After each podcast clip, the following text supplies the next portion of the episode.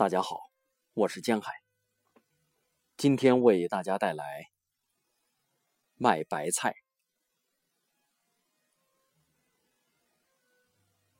一九六七年冬天，我十二岁那年，临近春节的一个早晨，母亲苦着脸，心事重重的在屋子里走来走去，时而掀开炕席的一角，掀动几下铺炕的麦草。时而拉开那张老桌子的抽屉，扒了几下破布头、烂线团。母亲叹息着，并不时把目光抬高，瞥一眼那三颗吊在墙上的白菜。最后，母亲的目光锁定在白菜上，端详着，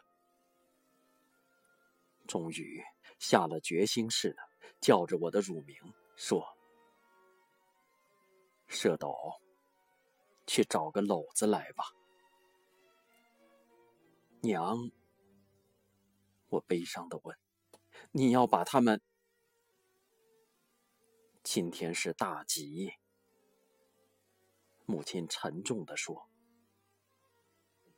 可是您答应过的，这是我们留着过年的。”话没说完，我的眼泪就涌了出来。母亲的眼睛湿漉漉的，但她没有哭。她有些恼怒地说：“这么大的汉子了，动不动就抹眼泪，像什么样子？”我们种了一百零四颗白菜，卖了一百零一颗，只剩下这三颗了。说好了留着过年的，说好了留着过年包饺子的。我哽咽着说：“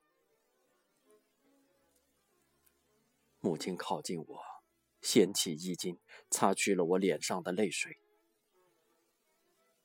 我把脸伏在母亲的胸前，委屈的抽噎着。我感到母亲用粗糙的大手抚摸着我的头，我嗅到了她衣襟上那股揉烂了的白菜叶子的气味。从夏到秋。”从秋到冬，在一年的三个季节里，我和母亲把这一百零四颗白菜从娇嫩的芽苗试弄成饱满的大白菜。我们撒种、间苗、除草、捉虫、施肥、浇水、收获、晾晒，每一片叶子上都留下了我们的手印。但母亲。却把它们一颗颗的卖掉了，我不由得大哭起来，一边哭着，还一边表示着对母亲的不满。母亲猛地把我从她胸前推开，声音昂扬起来，眼睛里闪烁着愤怒的光芒，说：“我还没死呢，哭什么？”然后。他掀起衣襟，擦擦自己的眼睛，大声地说：“还不快去！”看到母亲动了怒，我心中的委屈顿时消失，急忙跑到院子里，将那个结满了霜花的辣条篓子拿进来，赌气的扔在母亲面前。母亲高了嗓门，声音凛冽地说：“你这是扔谁？”我感到一阵更大的委屈涌上心头，但我咬紧了嘴唇，没让哭声冲出喉咙。透过朦胧的泪眼，我看到母亲把那颗最大的白菜从墙上钉着的木橛子上摘了下来，母亲又把那颗第二大的摘下来，最后那颗最小的。形状圆圆，像个和尚头的，也脱离了木橛子，扔进了篓子里。我熟悉这颗白菜，就像熟悉自己的一根手指，因为它生长在最靠近路边的那一行的拐角的位置上。小时候被牛犊或者是被孩子踩了一脚，所以它一直长得不旺。当别的白菜长到脸盆大时，它才有碗口大。发现了它的小和可怜，我们在浇水施肥时就对它格外照顾。我曾经背着母亲，把一大把化肥撒在它的周围，但第二天它就打了蔫儿。母亲知道后，赶紧将它周围的土换了，才使他死里逃生。后来，它尽管还是小，但卷得十分饱满。收获时，母亲拍打着它，感慨地对我说：“你看看它。”你看看他，在那一瞬间，母亲的脸上洋溢着珍贵的欣喜表情，仿佛拍打着一个历经磨难、终于长大成人的孩子。集市在邻村，距离我们家有三里远。母亲让我帮她把白菜送去，我心中不快，嘟囔着说：“我还要上学呢。”母亲抬头看看太阳，说：“晚不了。”我还想啰嗦，看到母亲脸色不好，便闭了嘴，不情愿地背起那只盛了三颗白菜、上面盖了一张破羊皮的篓子，沿着河堤南边那条小路，向着集市曲曲而行。寒风凛冽，有太阳。很弱，仿佛随时都要熄灭的样子。不时有赶集的人从我们身边超过去，我的手很快就冻麻了，以至于当篓子跌落在地时，我竟然不知道。篓子落地时发出了清脆的响声，篓底有几根辣条跌断了，那颗最小的白菜从篓子里跳出来，滚到路边接着白冰的水沟里。母亲在我头上打了一巴掌，骂道：“穷种啊！”然后他就踮着小脚，扎煞着两只胳膊，小心翼翼但又十分匆忙的下到沟底，把那颗白菜抱了上来。我看到那颗白菜的根折断了，但还没有断利索，有几缕筋皮联络着。我知道闯了大祸，站在篓边哭着说：“我不是故意的，我真的不是故意的。”母亲将那颗白菜放进篓子，原本是十分生气的样子，但也许是看到我哭的真诚，也许是看到了我黑黢黢的手背上那些已经溃烂的冻疮，母亲的脸色缓和了，没有打我，也没有再骂我。只是用一种让我感到温暖的腔调说：“不中用，把饭吃到哪里去了？”然后，母亲就蹲下身，将背篓的木棍搭在肩头。我在后边帮扶着，让她站直了身体。但母亲的身体是永远也不能再站直了。过度的劳动和艰难的生活，早早的就压弯了他的腰。我跟随在母亲身后，听着她的喘息声，一步步向前挪。在临近集市时，我想帮母亲背一会儿，但母亲说：“算了吧，就要到了。”终于挨到了集上。我们穿越了草鞋市，草鞋市两边站着几十个卖草鞋的人，每个人面前都摆着一堆草鞋。他们都用冷漠的目光看着我们。我们穿越了年货市，两边地上摆着写好的对联，还有五颜六色的过门钱。在年货市的边角，有两个卖鞭炮的，各自在吹嘘着自己的货。在看热闹的人们的撺掇下，杠起来，你一串我一串的赛着放，乒乒乓乓的爆炸声此起彼伏，空气里弥漫着硝烟气味。这气味让我们感到年已经近在眼前了。我们穿越了粮食市，到达了菜市。市上只有十几个卖菜的，有几个卖青萝卜的，有几个卖红萝卜的，还有一个卖菠菜的，一个卖芹菜的。因为经常跟着母亲来卖白菜，这些人多半都认识。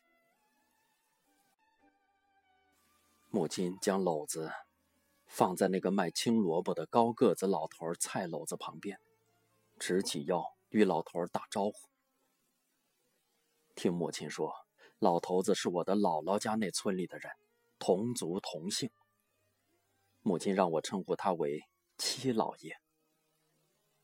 七老爷脸色赤红，头上戴着一顶破旧的单帽，耳朵上挂着两只兔皮缝成的护耳，支棱着两圈白毛，看上去很是有趣。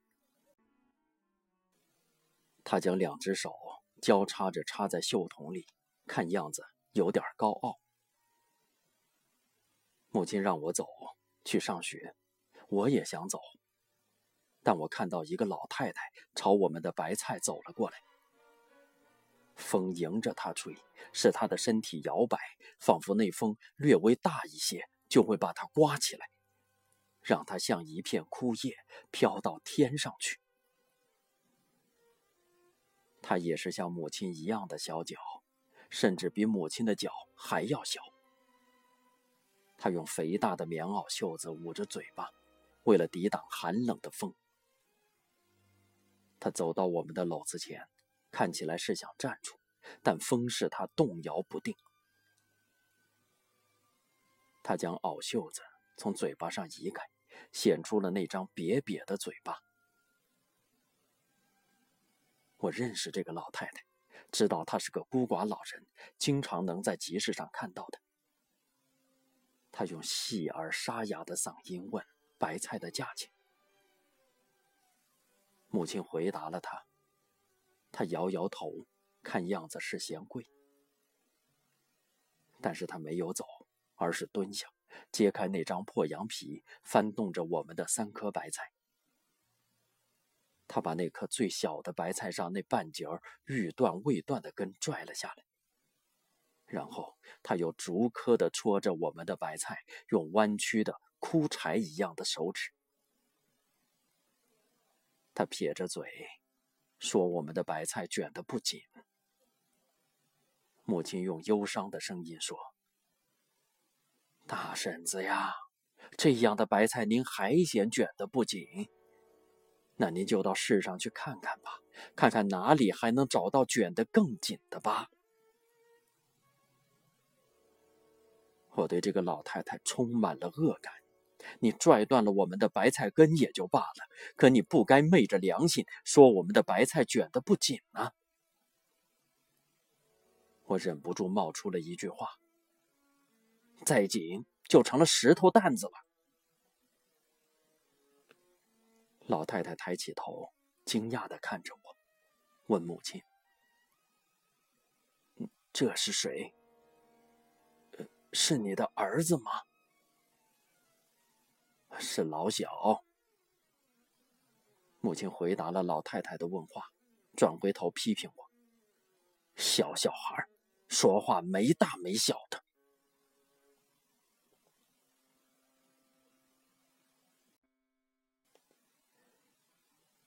老太太将她胳膊上挎着的柳条熨斗放在地上，腾出手。撕扯着那颗最小的白菜上那层已经干枯的菜帮子，